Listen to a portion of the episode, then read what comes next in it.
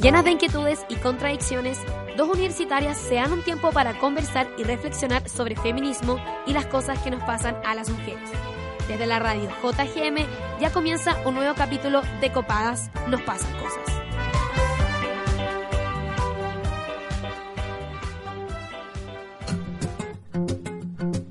Soy mujer. Tengo derecho a tener sexo. Tengo derecho a querer ser madre, así como también tengo derecho a no querer serlo nunca. Tengo derechos sexuales y reproductivos. Tengo derechos humanos que el Estado de Chile está vulnerando al penalizar el aborto, al castigarnos con cárcel por decidir sobre nuestros úteros, y todo gracias a un puñado de hombres que se sentaron a debatir sobre el aborto y mencionaban más a Dios que a la mujer. Dios, quien supuestamente embarazó a María mediante una paloma.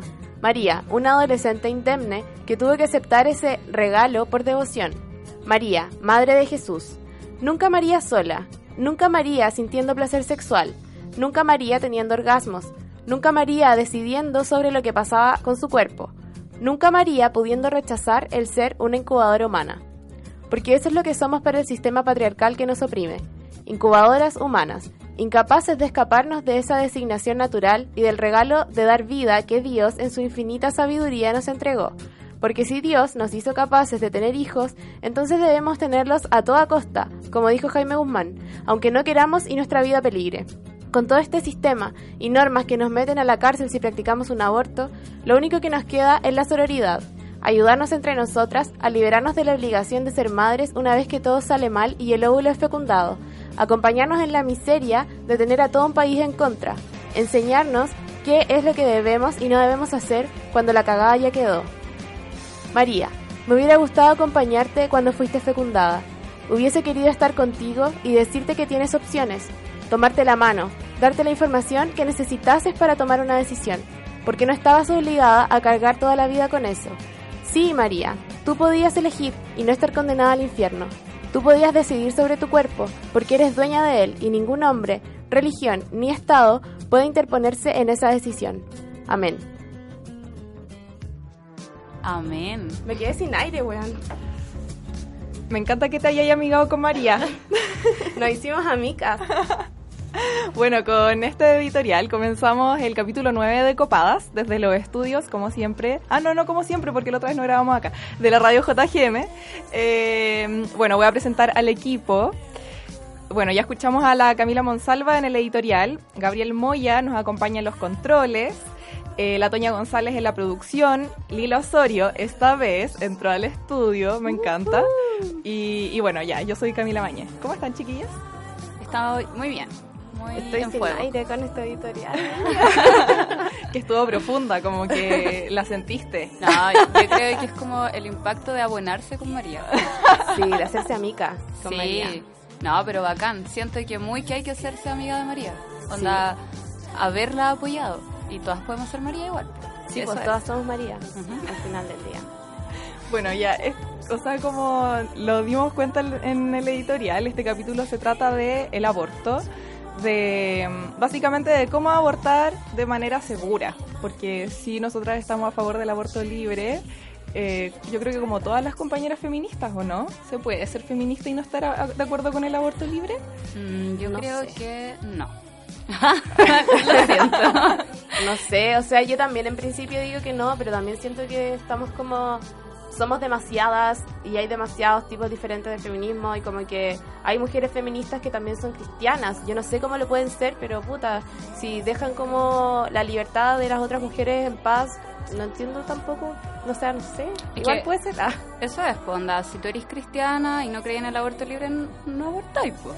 sí, po. Pero no coartas la libertad de las otras mujeres. ¿cachai? Claro. Entonces, igual crees en el aborto libre. No lo practicas. Claro. lo crees. Mm, sí, es ¿Cachai? verdad. Y aparte que igual es que eso como de andar etiquetándose por la vida como no, tú, o, andar diciendo no, tú no eres feminista porque no cumples como con estas cosas. Es como, igual, ¿cuál es el afán quizá de etiquetarse como feminista si es que al final lo aplicáis en tu vida cotidiana en, dis- en distintos aspectos? No sé, qué ideas que me surgen En en verdad, momentos. lo más importante no es como la etiqueta, sino como eh, el poder ser sorora. Que Y cuando llegue el momento, como cuando llegue la práctica, poder estar ahí para tu amiga María. Claro, para todas las Marías. Hoy soy María Lila. María Lila, María Camila y, María Camila. Oye, heavy eso, que el feminismo igual abraza a esas compañeras que, por ejemplo, que no están de acuerdo con la toma feminista de la Universidad Católica, pues como era muy chistoso porque vi un video eh, de, de, una galla que decía como, esta también es mi universidad, como que estaba muy en contra de la cuestión y en verdad el resto estaba como, oye, pero amiga, estamos acá al lado tuyo, no nos tienes que gritar, el feminismo te abraza. sí, pues que es verdad, como que puede haber una galla que sea súper terrible, patriarcal, antiaborto, antitoma, antifeminismo, pero si abusan de esa galla, igual la van a apañar, ¿cachai? Mm. Igual como que las feministas, que antes eran como casi que sus enemigas porque creían en cosas que ella no, como que igual van a estar con ella. Sí, pues, como que eh, en mucho de eso de, llegar a la práctica de los hechos, eh, van a estar ahí, pues, las cabras, como cuidándote. Y, mm. y van a estar para ti, siempre. Oye, ¿por qué creen que el aborto es ilegal? porque se debate entre hombres. Es que y los hombres no abortan. O sea, igual el aborto es ilegal en Chile, porque en el, en el mundo el aborto ya ganó. ¿Cachai? Como que somos los únicos retrógrados. Me da risa porque Chile siempre se quiere comparar con los países desarrollados, con la OCDE y todos esos hueones. Y hueón, ¿por qué en este tipo de cosas no se comparan con los países desarrollados, por favor? Sí, pues bueno, porque son demasiado católicos para la wea. Ya, pero hablemos como de países de la OCDE y católicos al mismo tiempo, como lo que pasó en, en, Irlanda, Onda Hello, que ganaron con un 60% el referéndum para hacer legal el aborto libre y de lo más bien que conviven con Dios y con el primer mundo al mismo tiempo, ¿cachai? Y de hecho los mismos curas dijeron como que no ellos eran hombres y no estaban capacitados como para tener una opinión sobre esa weá. Bacán. Qué heavy. Onda, amigos, se puede. Háganlo. Paloyo. Sí, igual quería decir, quizá una frase media cliché igual, pero igual le quería decir que si los hombres tuvieran, si los hombres se embarazaran, el aborto sería legal hace mucho rato. Obvio que sí. De hecho, igual los hombres abortan, weón. Como, ¿por qué no hablamos, ¿por qué no hablamos del aborto masculino? Que es cuando todos los hombres, o sea, muchos padres no asumen su responsabilidad y se mandan a cambiar y pagan pensión como por un mes y después dejan de pagarla. ¿Por qué esa weá no es considerada aborto? ¿Por qué esa weá no está penada con cárcel como si lo, lo hacen con las mujeres? Bueno, y eso es lo más horrible porque tenéis como una persona que toda la vida va a sufrir una carencia, ¿cachai? Y que esa carencia va a significar un montón de otras cosas y que va a interferir en su desarrollo puta emocional, social, infinito. Y lo más terrible es que tenéis una persona como ya no es una mórula, ¿cachai? Sí. Es una persona. Claro. La wea yo, hombre esculiado. Oye, y si podemos podemos hablar de que cuando una mujer aborta, el hombre también aborta, onda, hay cachazas esas parejas que dicen como, ¿nos embarazamos? Ya, entonces podemos decir como, ¿estamos abortando? ¿Ambos? ¿Se puede? Tengo como esa duda. Eh, ah, encántese. Obvio que no. Como que de partida encuentro Barça así a cagar, él nos embarazamos, como, weón, a ver, muéstrame tu útero, porfa. Como, ¿por qué los hombres dicen que se embarazan, weón? Pero no tiene que ver cómo convivir el proceso como de a dos. Ya, podéis vivir el proceso de a dos, pero tú no te estás embarazando. Tú no, tu cuerpo no está sufriendo los cambios que está sufriendo el de la mujer. Tu cuerpo no está siendo una incubadora, weón. Como que tú igual podís salir así un día, tomarte una chela y estar relajado y no vaya a estar como dándole alcohol a tu feto, ¿cachai? Sí. Sí, yo creo que igual las personas que dicen nos embarazamos es porque intentan como eh, el aplicar el tema de la corresponsabilidad parental, que es como los hombres que sí, sí están acompañando a la mujer durante todo el proceso, que no salen a carretear cuando la huevona está como con las patas hinchadas en la casa. No sé, yo creo que como ya, que paja, sí, es verdad, tenéis razón no ni cagando sufre los mismos cambios en el cuerpo que lo sufre la mujer, pero yo creo que sí existe una intención como de hacerse cargo como de una manera lo más equitativa posible, ¿cachai? Claro, pero en ese caso sería algo equitativo, pero no el mismo proceso. ni cagando. Además no se embarazan los hueones. Además que sorry, pero no hay nada que agradecer ahí. Como claro. que solo está cumpliendo con lo que tiene que hacer, ya, ¿cachai? Yo no dije gracias tampoco. Sí, sé que es su deber. Y podéis ser corresponsable sin ser un Barça que está diciendo me embaracé, weón. Estúpido. amigos, no hagan eso. Hombres que nos están escuchando. Tampoco abortan, amigos. No se embarazan, no abortan.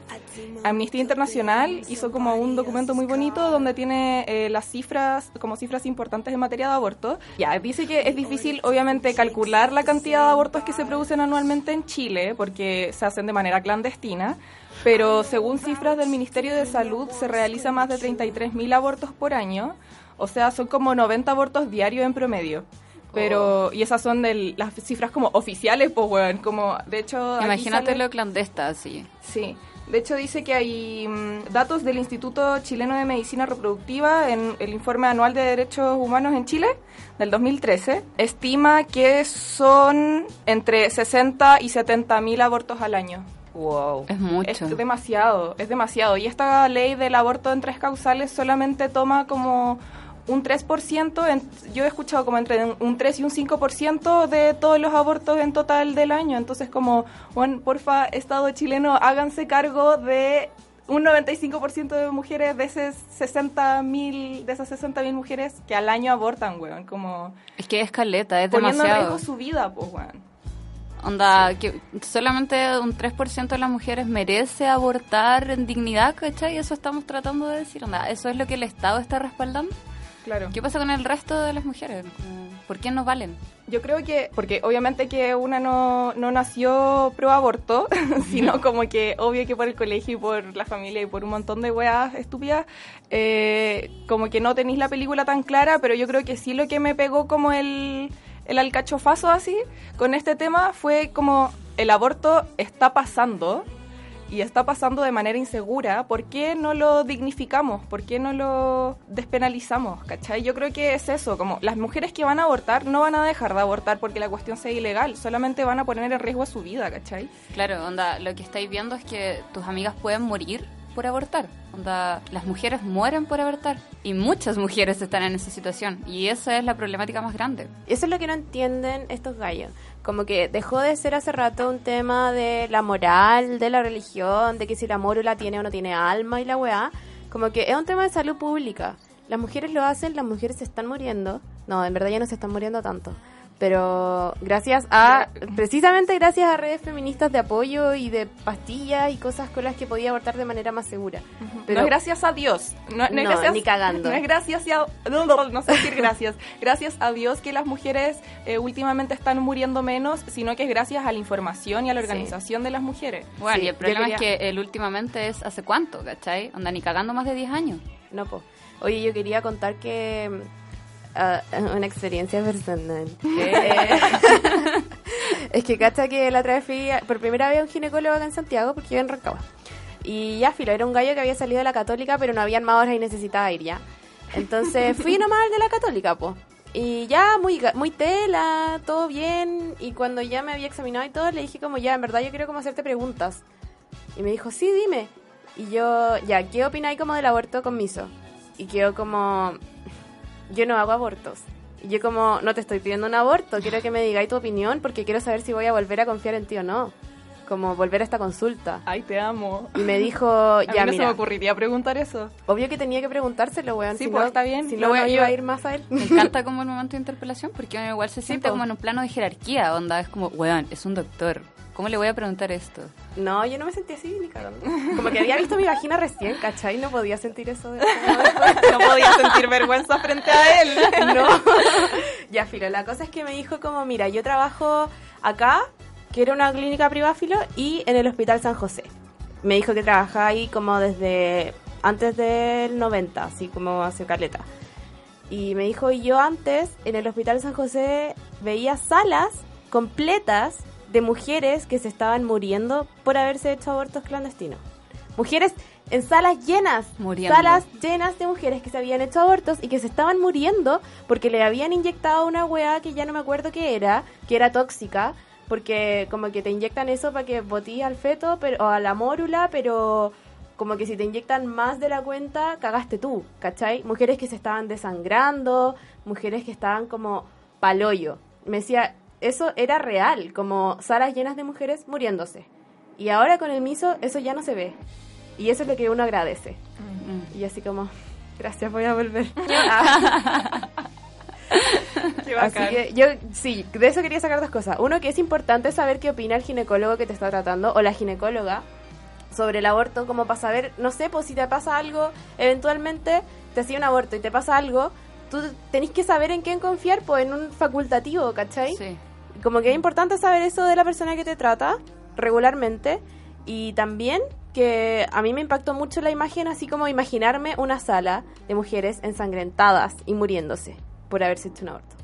Es real, onda, de verdad a mí no se me hubiera ocurrido preguntar, así que amigas, háganlo, pregunten, ha- hablen con sus ginecólogos, ginecólogas, ginecólogos.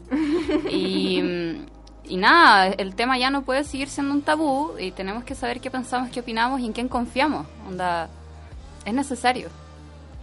Sí, oye, yo quería hablar de, después de esta cuestión del, del aborto en tres causales, la despenalización y todo, el Ministerio de Salud dijo que durante entre septiembre y marzo se practicaron 111 abortos dentro de las tres causales y eso al final atenta contra este mito weón de que por despenalizar el aborto como que va a haber una explosión de abortos.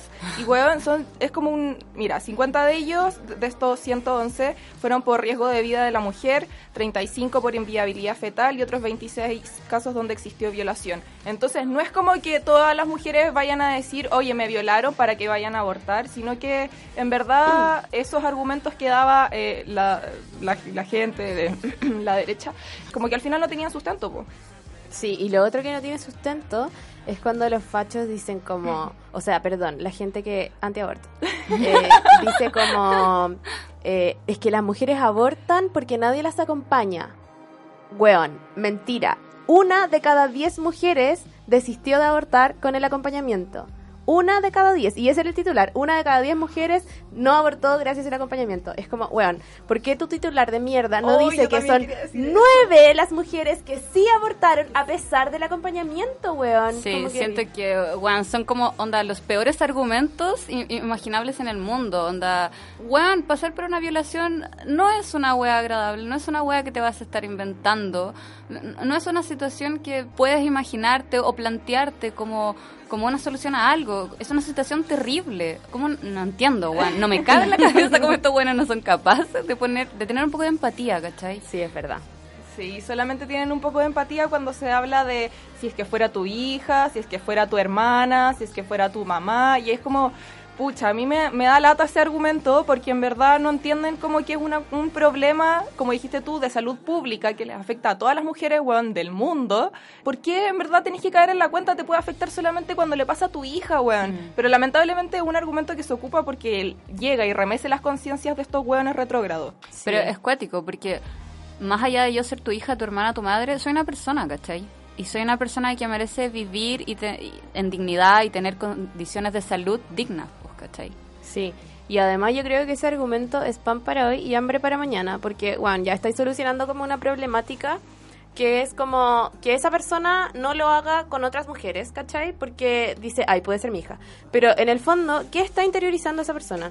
Está pensando, no lo voy a hacer porque es mi hija, mi esposa, mi mamá, como algo de su propiedad. Y si no lo va a hacer por eso, entonces también se va a sentir con el derecho a hacer cualquier cosa contra esas mujeres, ¿cachai? Como, filo, no sé, le pego porque es mi esposa, ¿cachai? Como que es muy peligroso y cre- creo que es como un argumento muy de doble filo. Y además muy en la línea del capitalismo, onda, ¿qué weá quieres como propiedad de alguien? Y Sí, no de un alguien, de un hombre.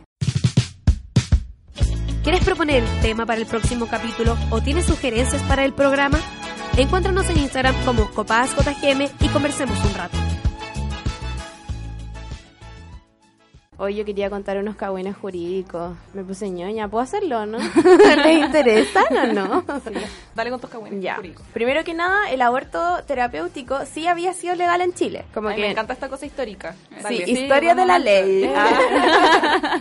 ya, eh, sí, pues el aborto era legal en Chile hasta el año 89 y desde el 1931. Como en 1931 la gente era medianamente sensata, sabía que se podía abortar por ciertas cosas. Sí, 100 años, qué weá, ¿cómo? Sí. Bueno, hay una explicación muy... sí, muy horrible. bueno, y esa explicación parte con la palabra dictador. Tan, tan. Pero después le vamos a conversar. Ya, después en 1989, el dictador sacó una ley con un artículo único. como ley, artículo primero, fin de la ley. Y el artículo decía, eh, no podrá ejecutarse ninguna acción cuyo fin sea provocar un aborto. Fin del artículo, fin de la ley. ¿Qué? Sí. Entonces ahí se derogó el artículo del Código Sanitario que permitía el aborto terapéutico. Ya. Qué rabia. Sí, po. Ay, yo no sabía que estaba esa ley metida y ya, dale, sigue. Sí, Sí, fue una mucho ley esto. exclusivamente para reprimir a las mujeres, weón. Es que, porque- ¿cachai? Eso es como ley de mierda, ¿cachai? ¿En qué Es año como, fue eso? En el 89. Ya, pero tampoco era tan difícil lanzar una ley en esa época, si no había congreso porque había un dictador. Obvio. Ya, después, eh, bueno, la comisión Artúzar, ya, ahora voy a contextualizar la weá. La comisión Artúzar era una comisión que fue designada por el dictador para hacer la constitución nueva, que iba a regir después de la dictadura. En, la- en el año 74 hubo una de estas sesiones de la comisión y ahí es muy curioso lo que pasó porque eran como, no sé, ocho, creo que eran, si no me equivoco eran ocho, como viejos, onda, hombres del Partido Liberal, de RN, como filo. Y estaban todos como, todos estaban a favor del aborto terapéutico. O sea, quizás no ellos como persona natural, pero sí se, sí se generaba como este debate de yo siendo católico creo que no se puede abortar bajo ninguna circunstancia, pero me cuestiono si eh, esa concepción personal cristiano-católica eh, se puede proyectar a la vida colectiva de una sociedad pluralista. ¿Cachai? Como que esos eran los cuestionamientos de esos viejos en el 74. Ujú. Igual sens- sensato O sea, dentro sí. de su weá, ¿cachai? Onda, Como- Igual podían ver un poco más allá de su nariz y de su pene. Exacto. Como, ya, yo creo, yo soy religioso, yo no abortaría, pero eso no quiere decir que lo que yo crea se tiene que aplicar como para el colectivo de las personas. Exacto, y eso era como la- lo general dentro de las personas que integraban la comisión Ortúzar. Eh, incluso había una persona que no era católica y él dijo como que igual tenía miedo un poco. Yo leyendo la cuestión me di cuenta que tenía mucho miedo de hablar porque decía que era eh, que él no era católico, pero respetaba mucho la weá y como que siempre intentaba ser respetuoso y no sé qué. Eh, pero que sí creía que bajo ciertas circunstancias el aborto debía eh, permitirse, incluso circunstancias que fueran más allá del aborto terapéutico. O sea, ya no cuando una mujer fue violada, no cuando una mujer eh, estaba eh, en peligro su vida y no cuando había inviabilidad fetal, sino que también proponía que hubiera causales sociales como de vulnerabilidad para que la mujer pudiera abortar. Como en Bolivia. En Bolivia, escucha, en verdad, perdón por no tener el dato así duro, no sé si están, si lo que se está discutiendo en este momento es despenalizar el aborto en nueve causales o ya se aplicó. Pero sí, ellos no tienen tres causales, tienen nueve causales y está las tres que nosotros tenemos, pero también, por ejemplo, está como pobreza extrema, le llaman, ¿cachai? Sí. O también, no sé, incesto, ¿cachai? Cosas como esa, que me tinca que igual es medio violación, ¿o no? Sí, Eh, pero sí, pues, weón, yo, yo creo que eso igual es una medida sensata como para avanzar. O sea, obvio que nosotras estamos como a favor del aborto libre, pero quizá como en como para subir escalones, como en esa vía, podríamos cuestionarnos, implementar unas nueve causales como lo hizo Bolivia, pues, ¿cachai? Bo- Bolivia está tan mucho más desarrollado que nosotros en tantos aspectos. Espérate, eso quiero decir, onda, eh, en bola ellos tienen nueve causales porque tienen como, pueden atreverse a reconocer las cagadas que pasan en su país. Onda, hay una causal sobre incesto, incesto, ¿cachai? Estamos Claro. en el 2018 y hay una causal para abortar por incesto. No sé si aquí, no es que no pase, pero somos un país como demasiado mojigato que no se atreve a decir estas weas, ¿cachai? Sí, es verdad. Sí, es verdad. Oye, igual en la ley, como en la criminalización del aborto, hay una atenuante si la mujer aborta como por defender su honra. ¿Cómo? Sí, po, mira, dice, ¿le leo el artículo? Por favor. Chicas, ya. Eh, es el 344 del Código Penal. Eh, dice que se va a castigar bla, bla, bla, a la mujer que causare su aborto o consintiere que otra persona se lo cause. Será castigada con presidio menor en su grado máximo. Si lo hiciere por ocultar su deshonra, incurrirá en la pena de presidio menor en su grado medio. Le bajan un grado a la pena si la mujer lo aborta por ocultar su deshonra. Weón, Igual la criminalizan, Sí, obvio. pero menos. Pero weón, ¿qué es esto? ¿Como el siglo XV? ¿Qué weá? Siento que es como que es lo que le pasó como a la María Elsa, no sé. es como que, ¿por qué me siento en, per- en perdona nuestros pecados en este momento? Ah, ya, pero espérate, ya quería terminar el, el cagüín jurídico. Ya, dale. Ya, que todos estos viejos estaban como a favor de que hubiera aborto terapéutico, quizá, qui- quizás no que se que se permitiera en la Constitución, pero sí que se generara la discusión. Y el único, el único que estaba en contra de todas las causales y que creía que la mujer tenía que tener siempre a su hijo era Jaime Guzmán. El pez Máximo, pues, weón. ¿Qué, wea podemos Sí, esperar po. de él? Y ese weón al final terminó imponiendo su opinión por sobre todos y por eso como que se abolió el aborto terapéutico. Filo que nunca nada que agradecerle a Jaime Guzmán. Como Nunca. Nada. Revuélcate en tu tumba, por favor. Adiós. No, Bye yo creo que el contigo. weón debe estar súper orgulloso en este momento de la sociedad chilena que Creó. Construyó, weón. Qué rabia. Oye, Lila, Dígame. Fin del cabo jurídico. vamos con el diccionario feminista. Eh. ¿Estás chata de los malos usos de los términos feministas? ¿Tienes dudas sobre ciertas definiciones? Aclarémoslo aquí en el diccionario feminista de Copadas. Hoy en nuestro diccionario feminista vamos a hablar sobre los derechos sexuales y reproductivos. Eh, los derechos reproductivos y sexuales buscan proteger la libertad, la autonomía y la soberanía del propio cuerpo, pues giran en torno a la libre elección de la planificación familiar. Es decir, estos derechos velan porque cada persona pueda decidir de forma libre y consciente si tener o no tener hijos, con quién tenerlos, cuándo quiere o puede tenerlos, en qué momento tenerlos y en qué momentos no, etcétera. Los derechos reproductivos y sexuales son fundamentales para la dignidad de cada persona, por lo que no están sujetos a discriminación de género, raza, etnia o clase. Parte fundamental de los derechos reproductivos y sexuales giran en torno al acceso a información clara, médicamente responsable, sin censura política o religiosa, y que se efectúe de manera en que se respete la soberanía de la reproducción humana. Y es, en ese sentido que, a partir del entendimiento de que los derechos reproductivos y sexuales son derechos humanos, nos preguntamos, en Chile, ¿cuándo tendremos educación sexual obligatoria y aborto libre? Solo les quiero decir que educación sexual para decidir, anticonceptivos para no abortar y aborto legal para no morir. Es la mejor consigna. Sí, la amo. De verdad que es la mejor. Sí, eh, bueno, recordar que estamos en el noveno capítulo de Copadas hablando del aborto, de la necesidad del aborto libre y también como de la educación sexual. Bueno, eso ya lo, lo desglosamos en el capítulo pasado. Fue el pasado, ¿verdad? No. No, el Antepasado. Tanto capítulo. Sí, ya, ya me estoy confundiendo. Oye, eh, igual hay muchas personas que no opinan igual que nosotras. Eh, y también hay muchas otras que sí están de acuerdo con nosotras, pero en la pregunta copada de hoy intentamos así diversificar opiniones, así que vamos a escuchar lo que tiene la gente que decir. ¿Cuáles son tus contradicciones? ¿Cuáles son tus dudas como feminista? Intentemos resolverlas aquí, en tu pregunta copada. ¿Estás de acuerdo con el aborto libre? A partir de la quinta semana de embarazo o cuarta semana de embarazo ya hay un corazón latiente. Y eso lamentablemente es matar una vida y yo no estoy de acuerdo con eso. Porque yo no lo haría. Si los bebés por algo llegan, independiente de que una persona weón, tenga situación de calle o la esté pasando mal o no tenga como mantener a ese bebé, hay mil y un mujeres que han salido adelante sin ni un peso y con guaguas. Sí, yo estoy de acuerdo con el aborto libre porque creo que la soberanía del cuerpo es demasiado importante para que las mujeres tengamos una vida libre, porque me parece que los niños y las niñas tienen derecho a ser deseados, amados y queridos, y, que obligar a las personas a ser mamá es, es demasiado fuerte, creo que eso es algo en lo que no pensamos. Que venga una mujer y que llegue y que aborte porque simplemente no quiere tener un bebé, yo no estoy de acuerdo con eso. Porque simplemente para mí la persona que hoy en día queda embarazada es porque quiso quedar embarazada. Hoy en día hay mucha educación sexual, tenemos acceso a internet, en los consultorios regalan pastillas anticonceptivas, condones, pastillas del día después. Entonces siento que la mayoría de los abortos que existen son realmente porque son pendejas inconscientes, que se abrieron de piernas y no son capaces de, de asumir las consecuencias. Yo creo que estoy más por el aborto libre, la verdad. Creo que ninguna mujer se va a andar haciendo abortos por odiar, pero para que la gente, eh, para que la sociedad se vaya acostumbrando de a poco, creo que es bueno partir con tres causales. Creo que para esta sociedad pacata hay que partir de a poco una transición un poco más, más, más suave.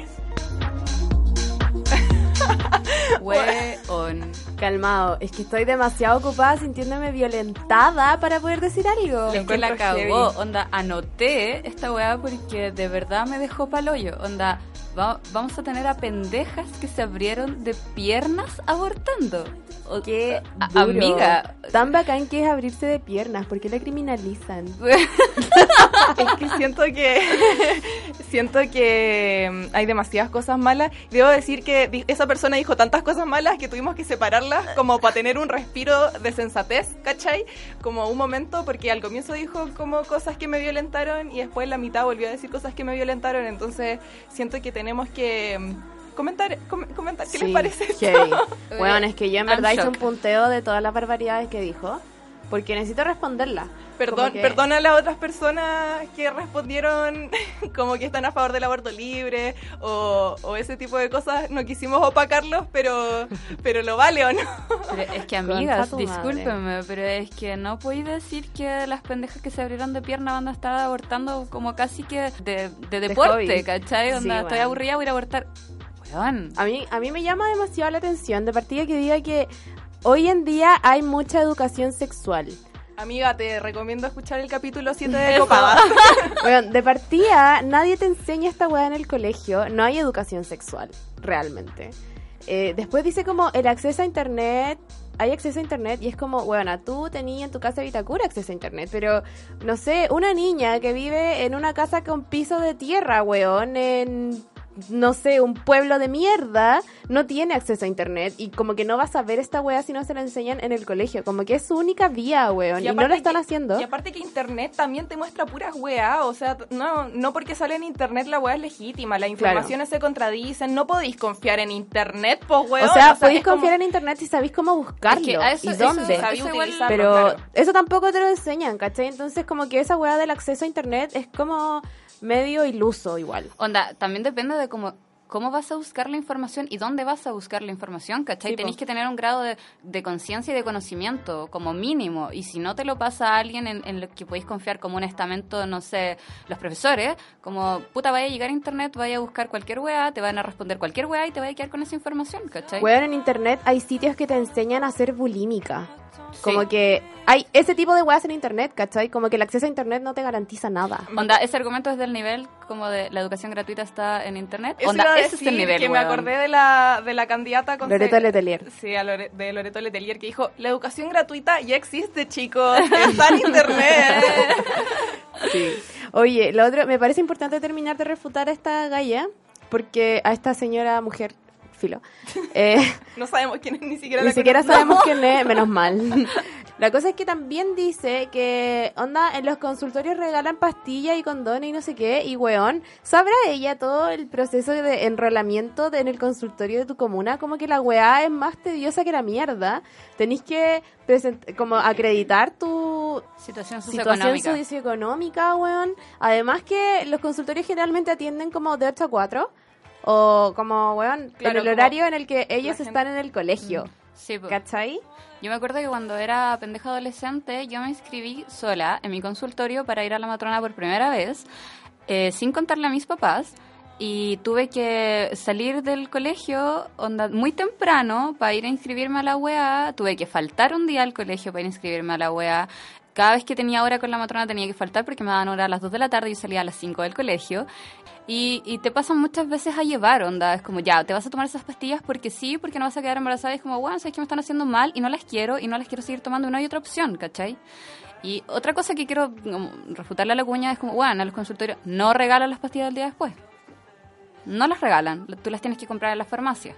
¿No las regalan? No, ¿Estás no las regalan, estoy segura. Qué heavy. Oye, y también eh, destacar que ella dijo, yo no lo haría, como yo no soy capaz de acabar con la vida y el, el derecho de la existencia de ese bebé, porque encima le dice bebé, weón, que atroz la weá ciútica, weón. Eh, todo lo que dice me molesta. Eh, y puta, qué bacán, onda, si tú no lo harías, no lo hagas. Bien pero- por ti. Claro, bien por ti, pero no obligues a, toda todas las mujeres a hacer lo mismo que tú no harías, porque igual puede que, no sé, tu moral, tu religión, tu situación de privilegios te permita sobrellevar un embarazo y, más allá, como la maternidad, más que el embarazo, la maternidad, pero bueno, no tenéis por qué obligar a las personas que no están en tu misma posición en todos los sentidos como a hacer la misma weá que tú, porque esa weá de la experiencia personal, como yo no lo haría, esa weá es un argumento inválido, así, sorry, no podías argumentar con esa Además, weón, como cuestionate igual, como que un viejo de 50 años en el 74 pensaba que no podía proyectar su concepción cristiano-católica al resto de la sociedad, weón, y tú sí. No, ¿qué te quedas? Me estáis hueveando. Bueno, además otra cosa que dice es como mil y una mujeres han podido salir adelante y con guagua, ¿cachai? Y es como, bueno, como ni siquiera estamos viendo que la maternidad es un anulamiento completo a la mujer como ser, ¿cachai? Donde ya, sí, millón mujeres han salido adelante, pero no como mujer, sino como madres que solo quedan ahí, ¿cachai? Solo funcionan a partir de sus hijos y por sus hijos y que quedan anuladas, no sé, 20 años hasta que los cabros chicos se van de la casa y después que sí. Porque han tenido que vivir esa vida de mierda, ¿cachai? Sí, pues. ¿Por qué tenemos que someterlas a eso? Es verdad, con un montón de sacrificio a cuesta. Y es como, weón, ya, ¿qué es salir adelante para ella? Claro. ¿Es sobrevivir? ¿Eso que- es salir adelante, sobrevivir? Como Esa es la otra weá, onda, ¿vivimos viviendo? o sobrevivimos? ¿Cachai? Como podemos eh, vivir y existir de forma plena, digna y, no sé, felices, o, o solo vamos a sobrevivir y despertar todos los días y seguir con una rutina de mierda, ¿cachai? Porque hay que hacerlo, porque alguien dijo que sí y que no se podía no hacerlo. Yo creo que ese tipo de personas como que hay que conven- conven- de- convencerlas del aborto con otro tipo de argumentos. Como eh, todas nosotras entendemos que el argumento principal y que tiene que primar es el de las mujeres tienen derecho a decidir sobre sus cuerpos y lo que le pasa. Pero hay otras cosas. Yo les quiero contar que hay una... Que en un capítulo de Orange is the New Black aparece esta Pensataki, que es como un personaje eh, que es súper religioso, como que en, el momento en que está en la cárcel es como muy religioso y cree en, Dios y la cuestión, y en un momento como que le está está como rezando a sus guaguas que abortó en el momento en que ella era drogadicta fuera de la cárcel, ¿cachai? Que tenía una vida de mierda. Entonces después llega Boo y le dice como, oye, en verdad tú no tenés que estar triste, pues, weón, porque... Y le cuenta que hay un libro, que esto es- esta historia es real, hay un libro que se llama Freakonomics, que correlaciona la baja criminalidad durante los 90 con la despenalización del aborto en Estados Unidos en 1973.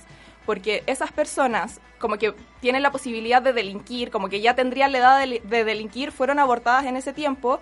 Y eso tiene relación como con la situación de vulnerabilidad en la que muchas veces se da el aborto, pues como, como motivo en realidad que es porque, porque son familias que tienen una vida de mierda, que no tienen, qué sé yo, educación sexual, o que son pobres, o no sé qué, eh, porque entendemos que también las mujeres que simplemente no quieren tener hijos, también es súper legítimo que aborten, pero la mayoría de los casos es eso, y es brígido que la delincuencia haya disminuido porque se despenalizó el aborto. Entonces yo creo que a los fachos culiados como, como a las señoras de no nos robe los daegu, incluso podríamos convencerlas de que el aborto es una weá como legítima si es que nos vamos como por ese tipo de argumentos que quizá le haga más sentido como en su estado seguro y qué sé yo. Entonces ahí al final le decía como tú eras una drogadicta pobre, inconsciente, es, es al final una bendición y se va como por ese lado, como no te das cuenta que es una bendición el hecho de que hayas decidido abortar porque es como una, la mejor guay que le pudiste haber hecho a ellos y a la sociedad completa, ¿cachai? Claro, como que quiero contextualizar que en, en la serie el personaje de Pensa, Pens- Pensad aquí. Penstaki es eh, pertenece al ella es del estado de Texas sí no, Uy, no me me equivoco no me acuerdo ya bueno pero ella es como full redneck onda guasa gringa que, que no tienen como acceso a, a una educación completa ¿cachai? Y, y que viven en situaciones de, de pobreza y de, de procesos de no educación donde es fácil caer en las drogas porque el sistema gringo deja abandonado a estos sujetos y se parece demasiado al sistema chileno. Onda, pensemos en todas las mujeres que no tienen posibilidad de educación, que no tienen posibilidad de, de surgir en la vida, como tener mejores pasar económicos, qué sé yo, que puta tienen hijos y tienen hijos y tienen hijos y tienen hijos y esos hijos replican sus mismas vidas, ¿cachai? Onda, son personas que no tienen acceso a educación, que se ven como enfrentadas al mundo de, la droga muy tempranamente o tienen que empezar a delinquir para sobrevivir, ¿cachai? Como el mismo caso de este cabro que mató a la señora en La Reina, el, el chico mono. Puta, él empezó a consumir marihuana a los siete años, ¿cachai? Y como y acá terminarían, no sé, en el Sename probablemente, y entendemos que las condiciones de vida en ese lugar no son como las propicias, weón, para ser criado. Que pues. ni siquiera pueden salir de ahí porque no hay opción homoparental. Como real, esos niños no tienen opción, como que llegan al mundo y ya están presos, ¿cachai? No sé, es demasiado horrible encuentro yo. Oye, eh, vamos con una canción. Ya. Eh, nada, es que voy a poner esta canción porque me gusta nomás, pero no tiene ninguna relación con el tema de hoy día, perdón, chicas. Se llama Romanticize y es de Chela.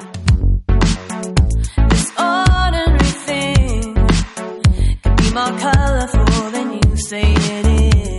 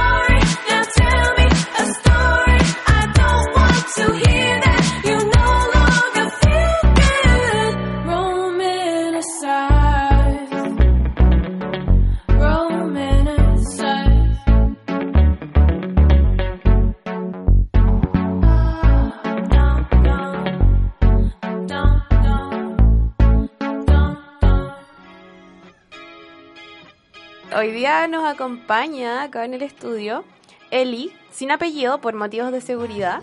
Eh, ella es una mujer lesbofeminista egresada de Derecho que trabaja en la red con las amigas y en la casa hace poco más de un año, donde cumple la función de acompañante, además de realizar talleres y actividades públicas de la red. Y además es parte de la ola desde sus inicios. ¿Cómo estás? Hola, hola. Eh, bueno, ¿nos puedes contar primero que todo eh, qué es eh, con las amigas y en la casa? Ya, primero muchas gracias por la invitación. Con las amigas y en la casa es una red de mujeres que acompañan a mujeres en situación de aborto. Es una red que está operativa hace dos años por lo menos, pero las mujeres que la integran llevan algunas más de 10 años trabajando y activando por el aborto libre. Eh, en, en su mayoría somos mujeres lesbianas que trabajamos y eh, adherimos dentro de la red a la ética del lesbofeminismo. Oye, yo te quería preguntar, eh, ya más como en términos prácticos, al momento como de, de ya que uno tomó la decisión y todo, eh, ¿cuáles son los resguardos que debemos tomar cuando ya, al momento de comprar el miso? Ya, eh, primero, antes de tomar la decisión de comprar, sería súper bueno que las mujeres que están como en esta situación, primero se hagan una ecografía. A veces por miedo no lo hacen, pero esa es la única manera que tenemos como de seguridad para saber cómo está todo.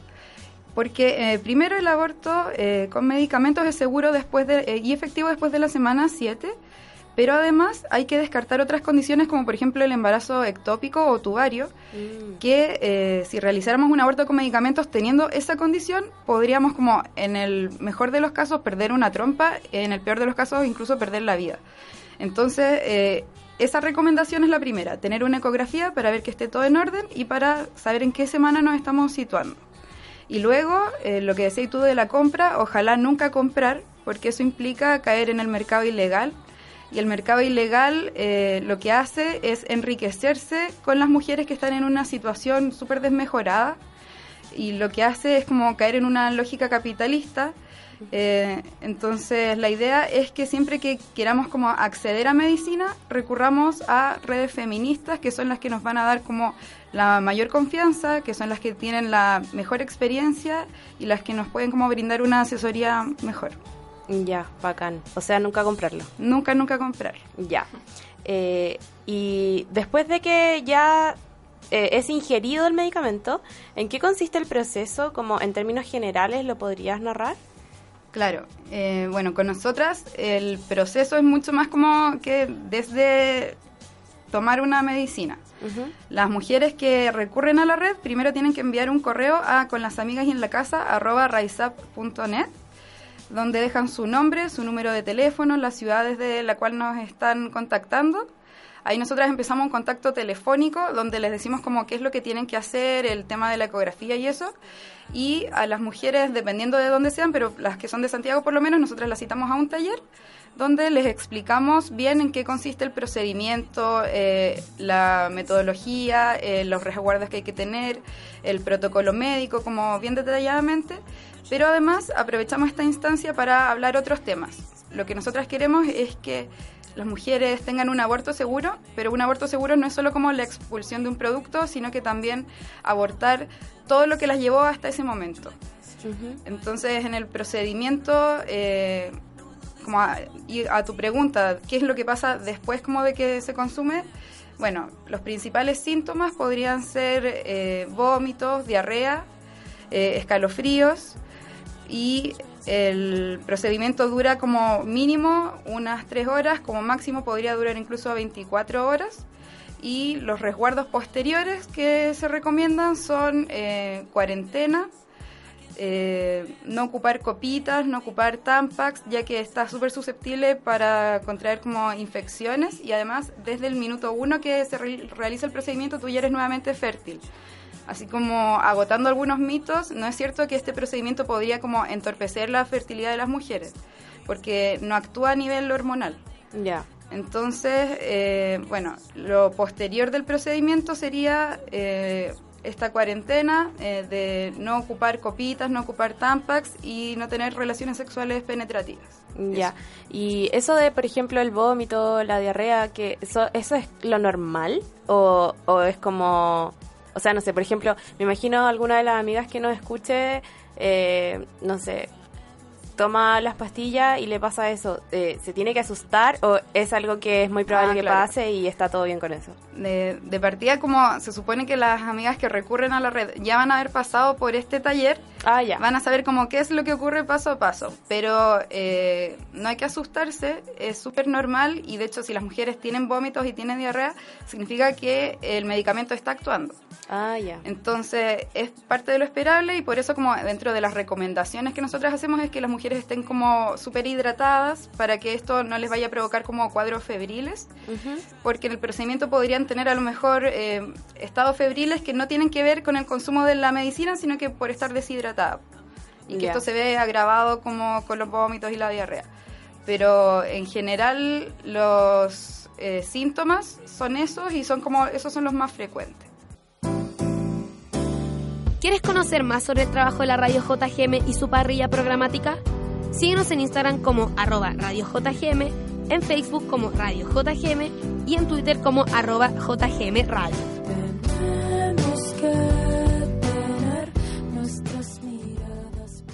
Voy a recordar que estamos conversando con Eli, de, con las amigas y en la casa, para aprender cómo abortar de manera segura. Eh, oye, y después de todo este de todo este proceso, muchas personas que son antiaborto, como que dicen que después del aborto hay episodios traumáticos, cosas así. ¿Qué tan real es eso? Bueno, en nuestra experiencia, lo que nosotras podemos asegurar es que eso eh, no es así. Lo que ocurre es que las mujeres en nuestro país abortan en un contexto de soledad, de desamparo, de saber que hay todo un órgano estatal que las está persiguiendo, de que muchas veces ni siquiera pueden confiar en su familia para realizar estos procedimientos. Entonces, obviamente, una mujer que está en un contexto como de desamparo se va a sentir sola, podría sentirse culpable y experimentar todas esas como emociones que tú dices. Pero las mujeres que pasan por un aborto feminista pueden tener otra visión de este momento y pueden a partir de esa experiencia reafirmar como otras cosas en su vida. Pueden, por ejemplo, dar cuenta de que lo están haciendo por amor a sí mismas o de que a partir de ese aborto pueden como posibilitar sus planes o pueden como hacer en el fondo lo que ellas quieran. Que eso es como eh, lo que lo que nosotras les decimos, que estamos como por su decisión y no nos interesan como los motivos, las razones que ellas tengan. Entonces, lo que pasa en un aborto feminista es que las mujeres que están informadas, que están acompañadas, no tienen esas como sensaciones negativas posteriores, porque ven la experiencia como algo positivo para sus vidas. Claro, ay, qué lindo, me encanta. Eh, oye, y mm, entonces hay que enfatizar, bueno, como el nombre lo dice, de hacer este proceso acompañada con las amigas Sí. y en la casa y tener al final como una red de apoyo presente. po. Sí, eso es lo que nosotras aspiramos, a que las mujeres puedan confiar en sus amigas, en sus hermanas, en sus madres, en sus vecinas. El procedimiento siempre eh, les decimos que tiene que ser en compañía de una mujer. Eso es súper importante, nunca en compañía de un hombre, del pololo de, o de, de cualquier hombre, porque nos insegurizan. En nuestro país, por lo menos, los casos que han sido judicializados han sido por hombres que acusan a mujeres o por médicos hombres que llaman a carabineros, que intentan como hacer de esto una situación criminal. Entonces, la primera seguridad es eh, prescindir de los hombres, por lo menos para este momento. Ojalá les sirviera para prescindir para toda la vida, pero si no, por lo menos que en este momento que es algo tan propio y tan de las mujeres, puedan tenerlo como solo para ellas. Claro. Eh, oye, y después eh, de que ya se terminó el proceso del aborto, eh, ¿ustedes tienen algún programa como de acompañamiento posterior? No sé, talle- talleres o algo grupal entre mujeres que abortaron. no Claro. sé. Nosotras el año pasado hicimos una iniciativa que era la mateada, eh, yo aborté con las amigas, donde nos reunimos en el Parque Quinta Normal y ahí las mujeres podían ir y contar su experiencia. Eh, para este año eh, y pensamos hacer una estrategia similar una vez que ya mejoren los días, porque ahora no acompaña mucho el clima. Pero la idea es que la mujer eh, lleve su acompañamiento hasta donde ella ya se sienta como libre para seguir adelante sola. O sea, una vez que termina el procedimiento, nosotras estamos como abiertas a, a seguir recibiendo los llamados de las mujeres hasta que ellas ya se sientan como tranquilas y no necesiten más hablar con nosotras. Pero no tenemos como, como una estadística de cuánto tiempo después dura ese acompañamiento, porque toda esa como decisión se las dejamos a las mujeres pero ellas son libres de seguirnos llamando como una vez que ya se realizaron el procedimiento. Ya. Oye, y bueno, su activismo igual va mucho más allá de estar presente en este proceso, sino que también ustedes crearon eh, la ola del Observatorio de la Ley del Aborto. Sí. ¿Nos puedes contar más, más de eso? Ya, pues, eh, resulta que cuando recién eh, se estaba discutiendo lo que iba a ser la ley de interrupción voluntaria del embarazo en tres causales, de la cual con las amigas y en la casa nunca se hizo parte, porque nosotras no estamos por la legalización del aborto, sino que estamos por la despenalización. Es un punto importante que después también lo podemos tocar. Eh, nosotras, si bien no nos ha- hacemos como cargo ni nos hicimos parte de esa discusión, sí nos interesaba que una vez que estuviera implementada la ley, pudiéramos de alguna manera fiscalizar qué es lo que iba a pasar con esas mujeres. La ley, eh, por los antecedentes que tenemos, solamente tiene como alcance para el 3% de todas las mujeres que podrían abortar. Pero aún así queremos eh, que esas mujeres que van a abortar y que están confiando en ese instrumento legal puedan ver eh, respuesta a sus necesidades. Entonces, las observadoras de la ley de aborto, su principal misión es fiscalizar que la ley se cumpla y además, eh, en, en una instancia más adelante, vamos a estar acompañando legalmente a las mujeres que así lo necesiten, porque la ley establece que eh, grupos como de la sociedad intermedia puedan acompañar a abortos. Para eso después va a haber como un registro en el cual distintas agrupaciones van a poder inscribirse y nosotras pretendemos poder acompañar también a esos casos. Pero hoy en día eh, lo que estamos haciendo es fiscalizar y además eh, pueden ver en nuestro Facebook, eh, que es Facebook slash con las amigas, que hay un instrumento para como sacar una radiografía de cómo están hoy en día los profesionales de la salud en el servicio público respecto de la ley de interrupción del embarazo. Entonces eh, hicimos una encuesta para ver como qué es lo que saben del procedimiento, cómo se están preparando, eh, en qué parada están respecto a eso. Entonces eso es lo que está ahora pasando con la ola. Ah, ya. Oye, y, y a mí me llama mucho la atención como el protocolo que deben seguir las mujeres para dar cuenta que eh, están dentro de las tres causales. O sea, yo me imagino Claro. cómo debe ser el proceso de, por ejemplo, eh, me violaron y tengo que dar como mi testimonio y apuesto que hay un proceso también como de revictimización por parte de Sí. ellos. ¿Cómo, ¿Cómo se da todo ese Eh, proceso? por ahí también tenemos como un problema como personal con la ley porque lo que hace la ley en el fondo es hacer dos grupos de mujeres. Un grupo de mujeres que sí tiene derecho a un aborto y un grupo de mujeres que no tiene derecho a un aborto.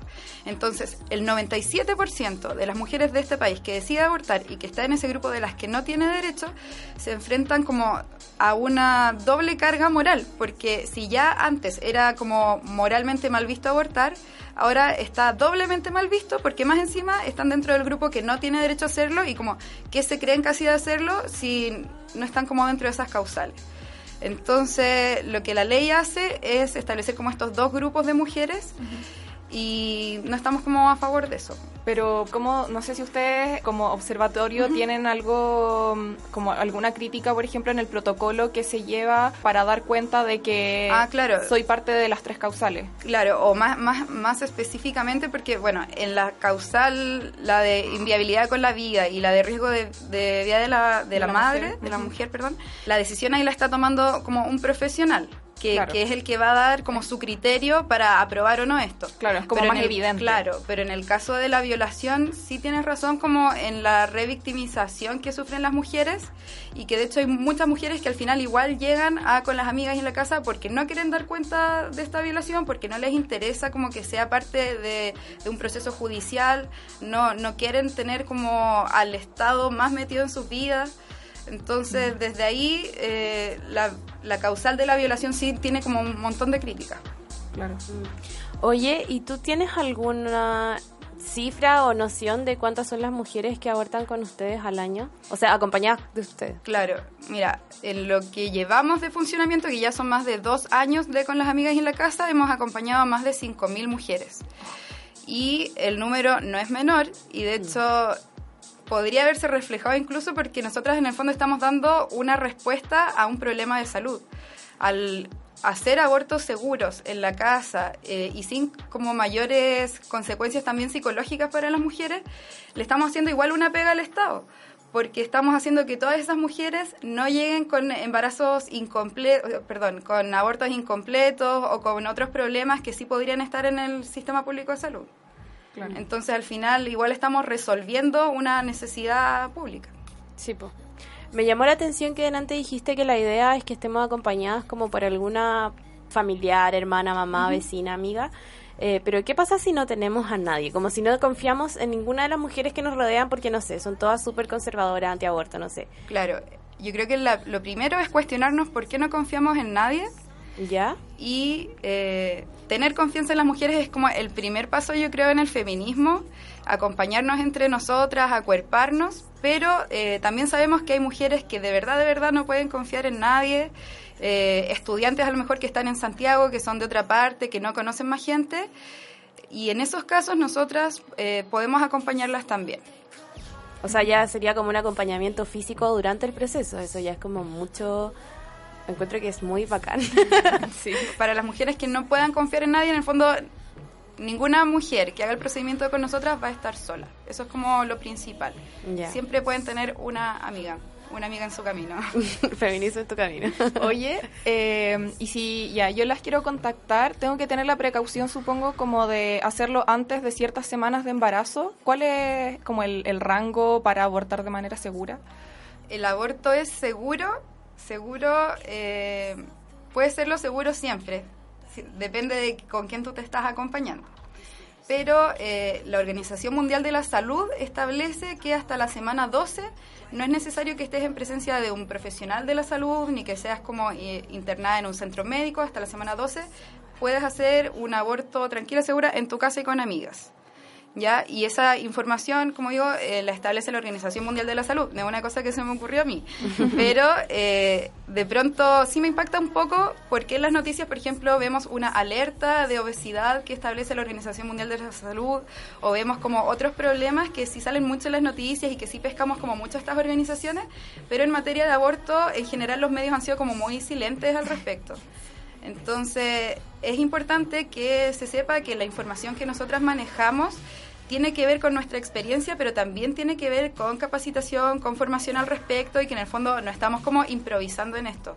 Sí somos mujeres preparadas y sí somos mujeres que, que nos tomamos muy en serio y con mucha responsabilidad este trabajo. Qué bacán. Las felicito por su trabajo. Sí, gracias por crear algo así. Como que yo siento que me dan una seguridad a mí al pensar en el aborto. Como mujer. Sí. Esa es la idea, Es pues como que empecemos a quitarle como eh, el peso que esto tiene. Eh, abortar con amigas es fácil, eh, abortar con amigas no te deja como con secuelas negativas, abortar con amigas es seguro. Y eso también es importante, que ojalá las mujeres todas pudiéramos tener el conocimiento. No hay que ser ingeniera de la NASA para saber cómo se aborta con medicamentos. Es un procedimiento sencillo. Quizás lo único que toma un poco más de tiempo es como la discusión al respecto y que aprovechemos de cuestionarnos un montón de cosas que vienen como revueltas con la situación del aborto. Pero eso, la invitación siempre va a ser a que nos estemos informando, capacitando. Nosotras hemos compartido en las redes el protocolo médico para que ojalá todas las mujeres lo conozcan. También tenemos el mini manual que siempre lo estamos repartiendo en las marchas o en distintas partes. Y si cualquier mujer necesita más información o, o quiere conversar de la situación al respecto, puede escribirnos a con las amigas en la casa arroba riseup.net. Ya. Oye, entonces, como para hacer un resumen de lo que fue, eh, ¿sería seguro abortar desde la semana 7 hasta la 12? Claro, si tú lo intentas antes, eh, lo que podría producir podría producirse un aborto incompleto. Y e- eso Ah, es inseguro, porque si el producto es muy pequeño, las contracciones no lo van a expulsar y eso podría generar un aborto incompleto que podría posteriormente desarrollar una infección. Ese es como el mayor riesgo, ¿ya? Esto nunca lo van a comentar los vendedores ilegales y de hecho siempre tratan de decirte como, ay sí, apúrate, hazlo lo antes posible, porque ellos saben que no te va a funcionar y así se aprovechan y se aseguran que después vas a volver a comprarle de nuevo.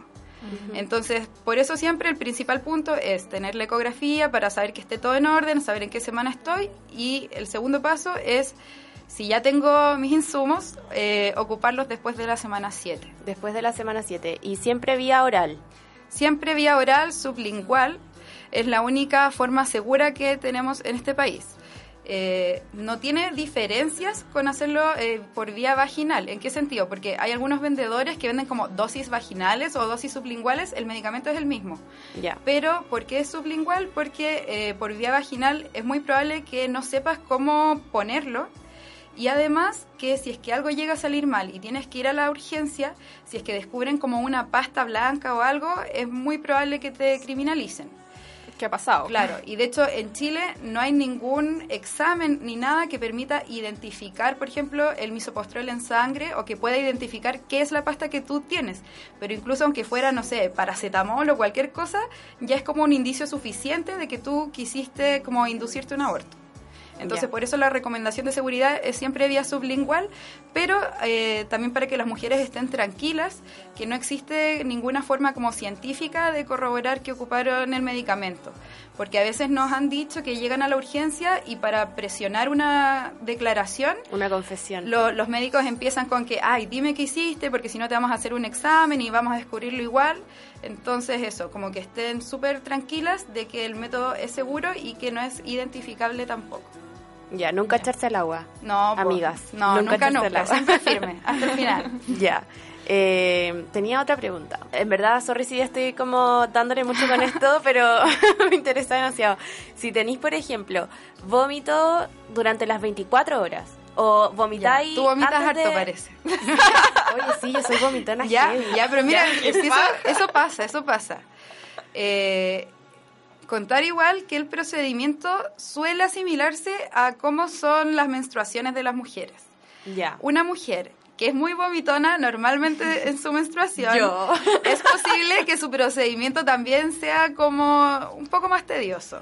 Ya.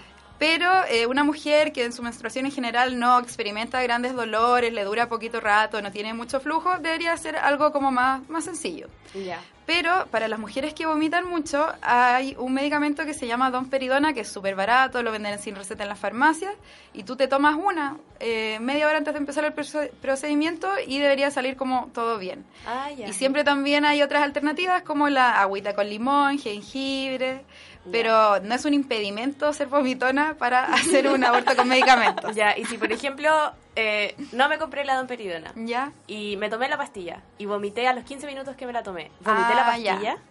Ya, lo que pasa es que nosotras no nos tomamos la pastilla, No se lo ocupamos sublingual. Ah, Entonces, lo que hacen las mujeres es que, y todo esto también lo enseñamos en el taller, que cuando hacen el procedimiento tienen que tener a mano un pocillo limpio.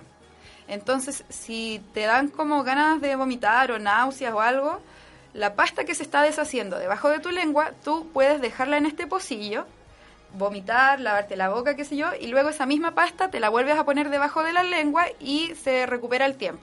Entonces, eh, si es que necesitaras vomitar, no es un impedimento para que funcione el procedimiento. Ya. Mira. Mira. Sí, pues no hay que tragarse la pastilla, sino hay que esperar a que se deshaga debajo de la lengua. Claro, así es. Lo que pasa es que la pastilla se va absorbiendo. Nosotros abajo de la lengua tenemos muchas venitas y por ahí Ah. entra a tu torrente sanguíneo. No es que tú te la tragues. Ah, es mucho Y más por eso es lo mismo que eh, cuando se pone por vía vaginal, porque no es que porque esté más cerca te va a funcionar, sino que es porque por la- las venitas se absorbe la medicina. Ah, mira todo lo que estoy aprendiendo. Ya, gracias, Eli. Eh, ¿Quieres recordar, no sé, tus redes sociales, tus formas de contacto? Eh, de sí, las para la eh, llegar a con las amigas en la casa eh, pueden escribir un mail a con las amigas en la casa arroba. Si hay otro tipo de, de contacto, no sé, para una actividad pública, el mail es amigas de las amigas arroba raizap.net. Estamos en Facebook, en Instagram, en Tumblr, así que en cualquier parte nos buscan como con las amigas y en la casa. ¿Esto es a lo largo de todo Chile? ¿Una mujer de putre puede contactarla? Muy buena pregunta.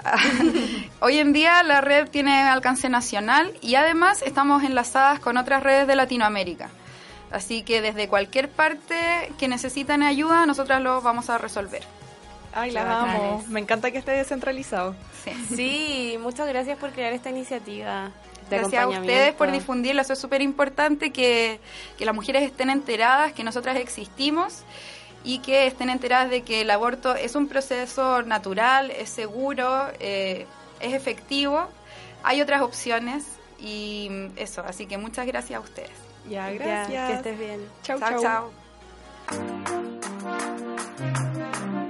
El feminismo no es algo que solo se comprenda y practique desde la academia. Existen muchas maneras de vincularse con él. En Copadas te hacemos una recomendación feminista. No sé qué fecha cayó del sol.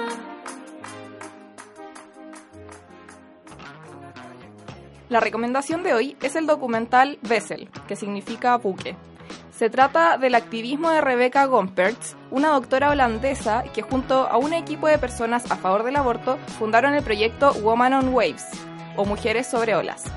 Esta iniciativa surgió cuando Rebecca escuchó que en aguas internacionales se aplican las leyes de la nacionalidad del barco. Así que como en Holanda el aborto es legal, el equipo de Mujeres sobre Olas comenzó a realizar abortos de forma segura en un barco holandés lograron que muchas mujeres las contactaran y se tendieran en su barco luego de que pasaran por la costa de varios lugares donde el aborto es ilegal, donde las mujeres ponen en riesgo su vida para abortar.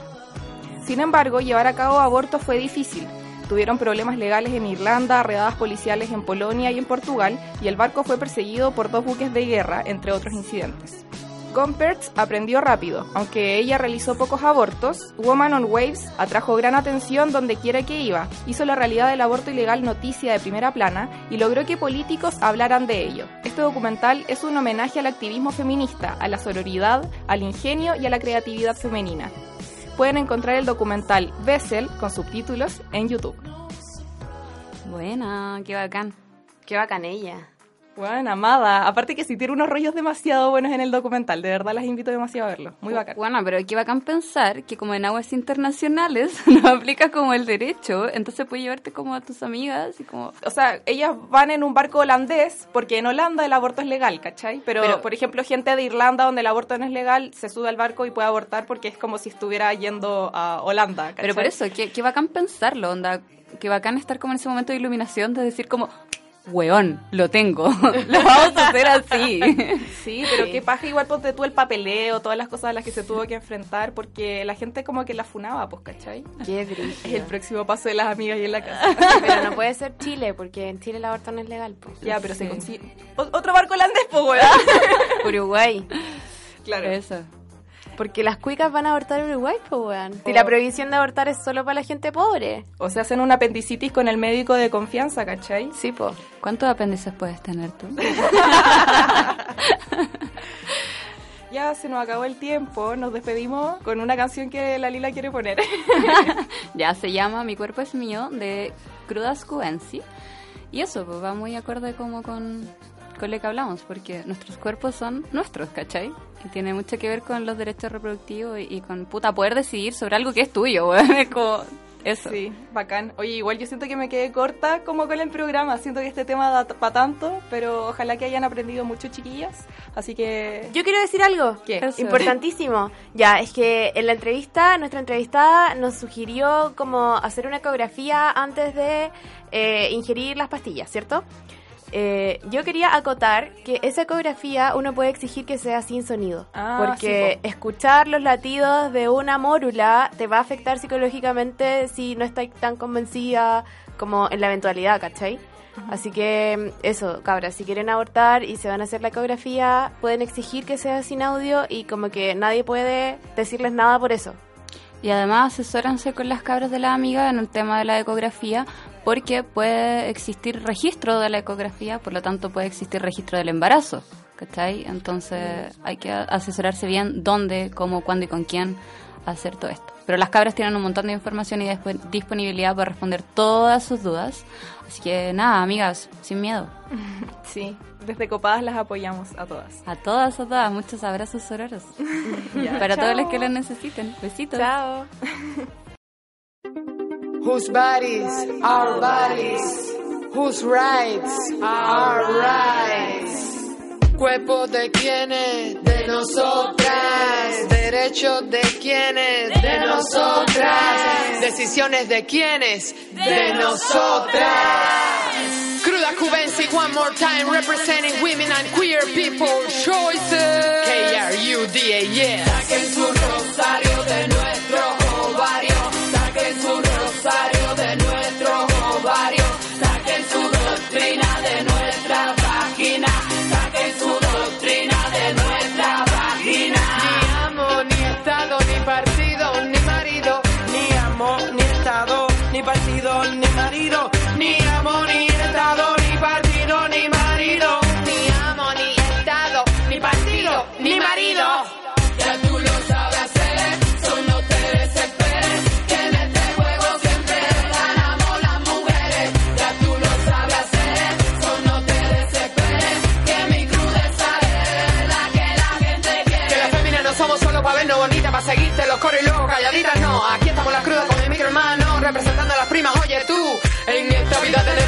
importancia, nuestro lugar defenderemos con elegancia, más que ustedes conocemos la discriminación. Somos clase humilde,